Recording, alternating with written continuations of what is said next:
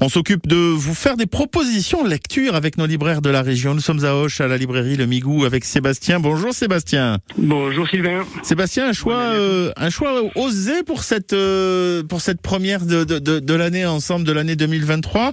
Un choix osé et pourtant tellement bien que vous nous proposez Capital et idéologie. Mais c'est quoi-t-il alors cette BD Ah, j'ai senti ton enthousiasme euh, quand je l'ai suggéré. Ouais. Euh, écoute, c'est pas si osé que ça, c'est même plutôt consensuel euh, dans, euh, dans notre microcosme du livre. Mhm. Alors c'est une BD dessinée par euh, par Benjamin Adam et on va dire clarifiée par euh, par Claire Allais qui ont qui ont lu pour nous décortiqué et résumé euh, le livre de de Thomas Piketty, le fameux économiste euh, prix Nobel Mhm. de, de gauche voire d'extrême gauche. Ouais, ouais, c'est vrai. Thomas Piketty. Et donc euh, dans cette BD là, il, euh, il nous montre comment euh, comment les inégalités de richesse sont euh, sont maintenues telles quelles depuis euh, depuis des générations et, des générations.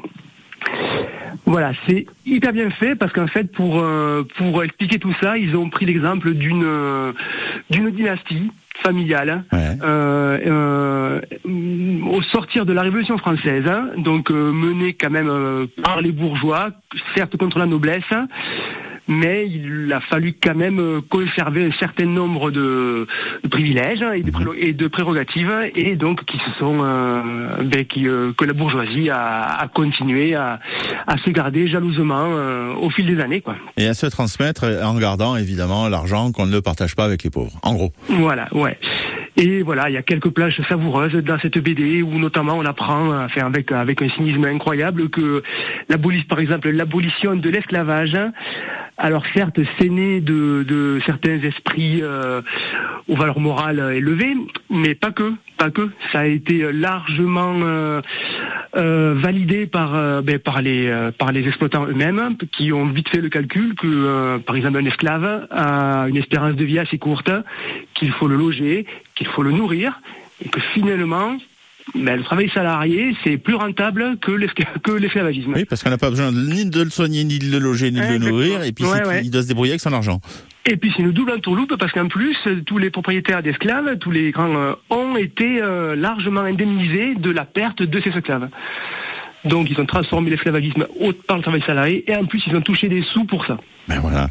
Ben ça, c'est euh, ce que vous allez découvrir une- dans, dans, dans- Ouais, dans voilà, les c'est une des nombreuses euh, petites, alors pas anecdotes, mais exemples euh, que nous donne cette, cette, cette, cette super BD. Quoi. Ouais, ouais, ça, ça permet d'aborder euh, les choses assez simplement sans, sans lire toute la prose de Thomas Piketty. Effectivement, Thomas Piketty en bande dessinée, Capital et idéologie, cette bande. de la revue dessinée qui, Ouais.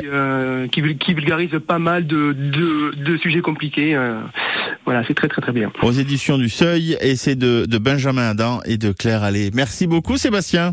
Merci Sylvain. Rendez-vous à la, librairie Le Migou, bien sûr, à, à Auch. Vous avez rendez-vous 27 rue de Sol pour aller y découvrir la bande dessinée. Bon après-midi. Bon après-midi à toi.